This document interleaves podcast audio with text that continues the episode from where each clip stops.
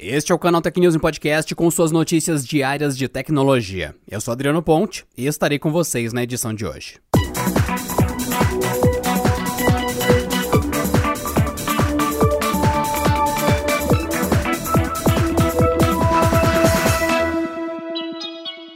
A Samsung anunciou nesta quarta-feira cinco novos produtos da linha Galaxy: os smartphones Note 20 e Z Fold 2, o tablet S7, os fones de ouvido Buds Live e o smartwatch Watch 3. Todos possuem design com alguns traços semelhantes e estarão disponíveis na cor bronze, além de outras opções que variam entre cada modelo. Mas os destaques, claro, ficaram por conta dos celulares. O Galaxy Note 20 chegou com uma tela de 6.7 polegadas, plana por incrível que pareça. Acabamento em plástico e conjunto de câmera tripla com características semelhantes ao do Galaxy S20. Por sua vez, o Note 20 Ultra com tela de 6.9 polegadas, e essa sim com laterais curvas e acabamento em vidro, tem conjunto de câmeras mais parecido com o do S20 Ultra.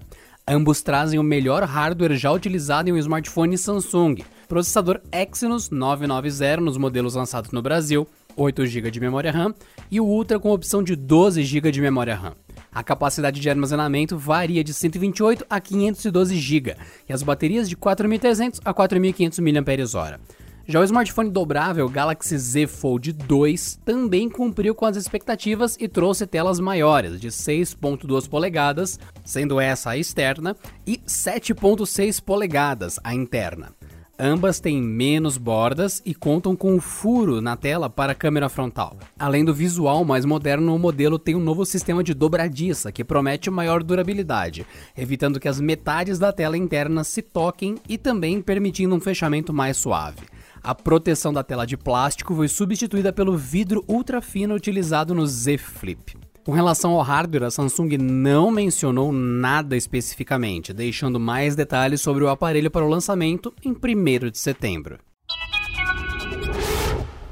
Na última terça-feira, a Polícia Federal encontrou 3,5 milhões de reais na casa de um investigado na segunda fase da Operação Postal Off, que apura fraude nos Correios. De 12 mandados de busca e apreensão expedidos em São Paulo, Praia Grande, São Vicente e Rio de Janeiro, seis foram cumpridos no Rio. Iniciada em novembro de 2018 em Santa Catarina, a operação tem como objetivo encontrar uma organização criminosa que subfaturava valores devidos à empresa brasileira de Correios e Telégrafos. Além disso, ela desviava clientes do nicho de postagem de cartas comerciais. Investigadores apontam suspeita de desvio na ordem de 94 milhões de reais. De acordo com a própria Polícia Federal, o esquema ainda tinha participação ativa de funcionários dos Correios. Eles faziam com que grandes cargas de seus clientes fossem distribuídas no fluxo postal sem faturamento ou com faturamento muito inferior ao devido. O pedido de bloqueio de bens dos investigados na primeira fase de operação chegou a aproximadamente 55 milhões de reais, incluindo carros de luxo, um iate, um avião, imóveis de alto padrão e contas bancárias. Vale apontar ainda que os alvos da operação terão de responder pelos crimes de corrupção passiva e ativa, estelionato, violação de sigilo funcional e formação de organização criminosa. Ao divulgar que ultrapassou a marca de 60 milhões de assinantes, a Disney também reforçou uma informação que traz esperança para muita gente. O Disney Plus deve mesmo chegar à América Latina em novembro.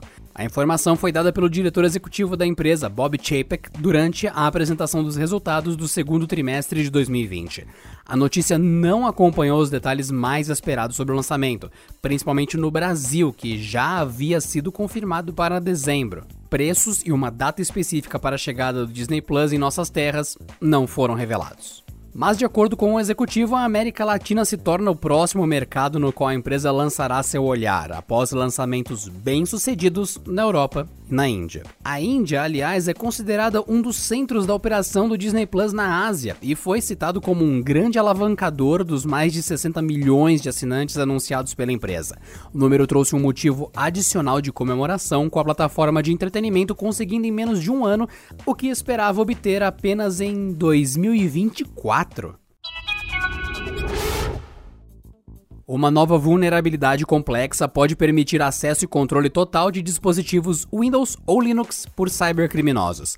A empresa de segurança Eclipsian descobriu uma brecha de segurança presente na inicialização dos sistemas e que afeta milhões de dispositivos, entre laptops, desktops e até servidores. A falha acontece no chamado UEFI Secure Boot, um sistema padrão da indústria responsável por ser a primeira linha de segurança logo que um computador é iniciado. E é por isso que a vulnerabilidade é tão perigosa. Contudo, a boa notícia é que não é tão simples assim explorar a falha. Uma pessoa mal intencionada precisa ter níveis elevados de privilégio ou saber algumas credenciais para modificar as configurações neste nível.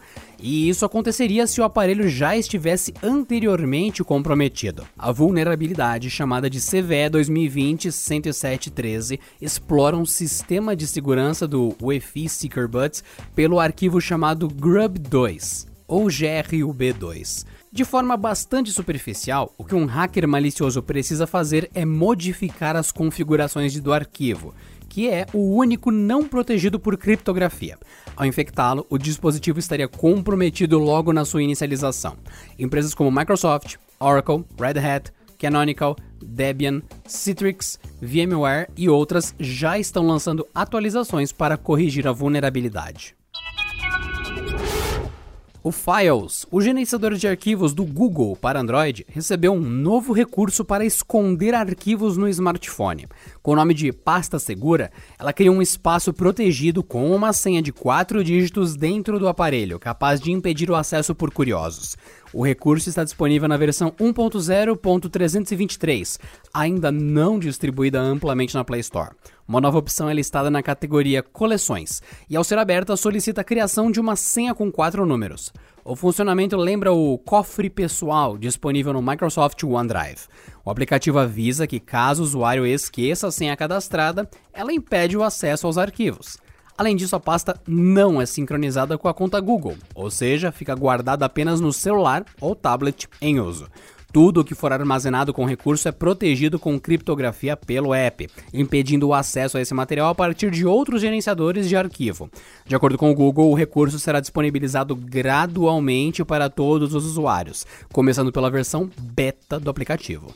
E para você que está acompanhando aqui o Canal Tech News Podcast, não se esqueça, o Canal Tech está concorrendo ao Prêmio Influenciadores Digitais de 2020. Um muito obrigado a vocês que deram a vitória pra gente no prêmio de 2018 e no de 2019. E agora, para essa terceira vez, primeiramente, muito obrigado pelas edições anteriores e pedimos mais uma vez a força de vocês que ouvem aqui o Canal Tech. É só vocês acessarem prêmioinfluenciadores.com.br e votar no Canaltech na categoria Tecnologia Digital. Bora, Canaltechers! E por hoje é só, pessoal. Nos vemos na próxima quinta-feira em mais uma edição do Canaltech News e Podcast. Bom descanso e até lá. Este episódio contou com o roteiro de Rui Maciel, edição de Mari Capetinga e editoria-chefe de Camila Rinaldi.